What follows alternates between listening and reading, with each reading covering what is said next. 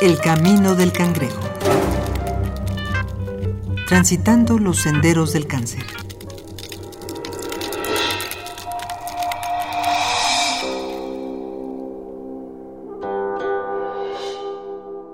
En los inicios de la civilización, se creía que las enfermedades eran ocasionadas por espíritus malignos o dioses furiosos. Tiempo después, se pensó que era un desbalance energético, ocasionado por la influencia de los planetas. Doctor José Manuel Sanfilippo y Borras. Este, en las culturas antiguas, en las culturas, digamos, anteriores a Cristo, es, es, difícil encontrar, hacer una manifestación que te diga que eso era un cáncer. Inclusive mucho esta parte del conocimiento del cuerpo interno no lo había, era el cuerpo físico, el que ves y todo era lo, que se enfermaba ya para adentro. Podría ser una posesión demoníaca, podría ser este un castigo de algún dios, en fin. Pero en sí que tú dijeras, bueno, tengo un ataque cardíaco, no lo había. Tengo un problema en el corazón, por una angustia, porque este, el Dios está apachurrándome porque eh, le mentí, etcétera. Pero como tal no había ese, ese tipo de visión hacia la enfermedad, sino era lo que se veía. Cuando se tomó conciencia de que los males estaban en la naturaleza, sobre la tierra, y no en los planos distintos de ella, se buscó la cura en las plantas y los animales la medicina continuó su evolución hasta encontrar las causas internas. El mal funcionamiento de los órganos llevó a los galenos a investigar qué factores les afectaban. Pero los virus y las bacterias no explicaban todas las enfermedades, por lo que los investigadores comenzaron a excavar con mayor profundidad hasta llegar al genoma humano. Aún así, hay enfermedades cuyo catalizador sigue siendo un misterio. Desde hace poco más de 30 años se ha arrojado una nueva teoría. Y si las causas de las enfermedades están aún más adentro, más allá del genoma, en lo más recóndito de la mente humana, existe la posibilidad de que las enfermedades no sean más que pensamientos y por lo tanto no existan. Capítulo 8 Nueva Medicina Germánica. Los fundamentos.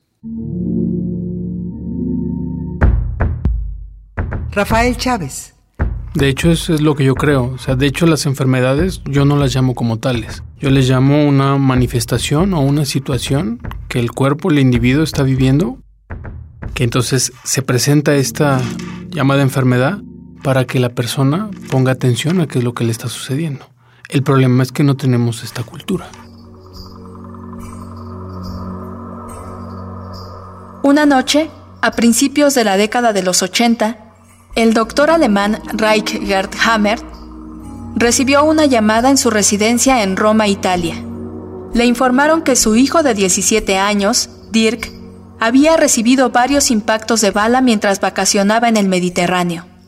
Tres meses después de ese incidente, el hijo del doctor Hammer murió.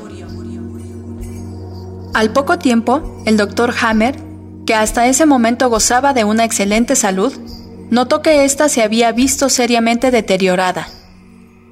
Aún abrumado por la noticia, el médico se sometió a varios estudios y ahí descubrió que tenía cáncer testicular. Cualquiera diría con total convencimiento que el deterioro en la salud del Dr. Hammer se debió al trauma emocional que sufrió. Y aunque la creencia de que las emociones influyen directamente en la salud física es muy aceptada en la cultura popular, la ciencia médica mantiene sus reservas.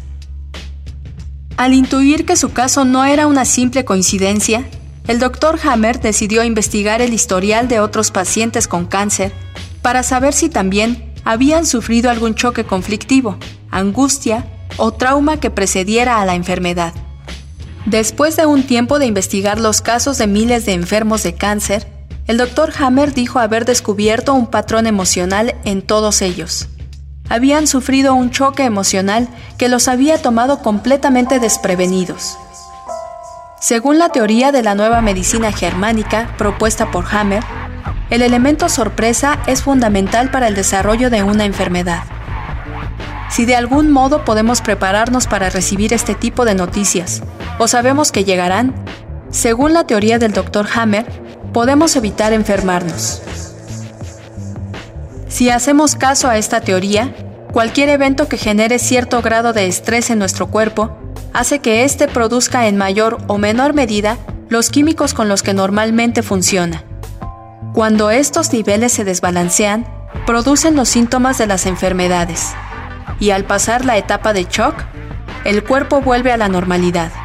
O en otras palabras, se cura solo. Pues es que esa es la otra parte, que debería de haber una cultura, se, debe, iniciar un proceso de, concientización, que la gente se concientice de qué es lo que está haciendo. Te digo, yo no, no, me peleo, ¿no? Si la gente quiere comer sabritas o quiere tomar Coca-Cola, todo eso, pero todo eso a la larga te trae una consecuencia. Entonces, crear una conciencia de cómo es como tú estás viviendo. ¿Realmente como estás viviendo te sientes a gusto?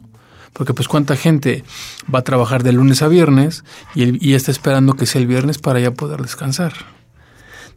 Comen mal, duermen mal y aparte eh, se desvelan, que tomen alcohol otras, y, otras sustancias. Pues llega un momento en el que el cuerpo ya truena. Habrá gente que no le pase nada, pero habrá gente que sí le afecte, pero va desde el punto emocional. El doctor Hammer prefiere no decir cáncer, pues en su experiencia, la concepción que tenemos de la enfermedad y sus tratamientos resultan en una serie de traumas emocionales que se suceden unos tras otros. Y al no tener descanso, el cuerpo nunca se estabiliza y no logra curarse. Tenemos que crear una conciencia de liberación de emociones. Que se empiece a cambiar esa idea desde los niños que si el niño quiere llorar, órale, mijito, llórele, no, pasa, no le pasa a usted nada. Y si el niño está enojado, que libere su enojo. Porque cuál es el tema, ¿no? O sea, el niño chiquito dice, es que te odio mamá o te odio papá. No, no, no es que no digas eso, porque eso es malo, no. El niño se está liberando porque está enojado, nada más. Pero entonces de ahí viene la represión. Entonces crear una conciencia hacia las emociones. Que llorar, enojarse, es lo más normal. ¿Y qué es lo único que te hace? Liberarte. Esa sería, eso es lo que prácticamente yo trabajo. Que el ser humano se libere emocionalmente. Heidi Matos. Bueno, en ese momento, cuando me diagnosticaron, yo no, yo no era la persona más feliz en mi trabajo. De hecho, no me gustaba nada mi trabajo. Y tuve la oportunidad de que desde el momento en que me diagnosticaron hasta el final de mi tratamiento, dedicarme a mí y me dieron una incapacidad completa en el trabajo. Entonces no tenía que ir a trabajar, que eso me ayudó mucho. Decidí que me iba a dedicar 100% a, a, a curarme. Entonces no hacía otra cosa más que dedicarme a mí al 100% tal cual. Contaba los días de cuando me daban la quimioterapia y entonces justo después de que me daban la quimioterapia me sentía mal, pero después tenía unos días como buenos, muy buenos, antes de que me empezaran a bajar las defensas. O sea, era como lo que el doctor me decía, ¿no? Tienes tantos días para que empiece como el medicamento a, a, bajarte las defensas. Entonces en esos días programaba todas mis salidas. Entonces, digo, dejé de ir al cine todo el tiempo que estuve en tratamiento porque me decía, evita los lugares concurridos, evita tal y tal pero todo lo que podía hacer lo hacía. Y, bueno, eso, a eso te digo que dedicarme a mí. Eh, me gusta escribir, me dediqué a escribir todo ese tiempo.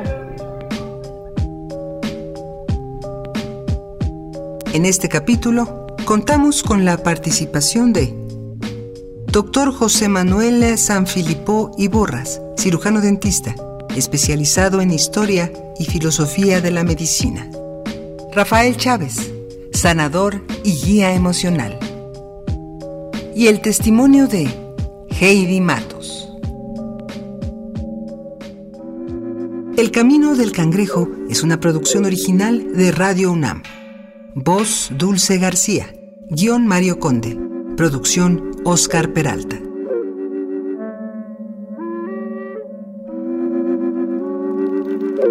El camino del cangrejo. Transitando los senderos del cáncer.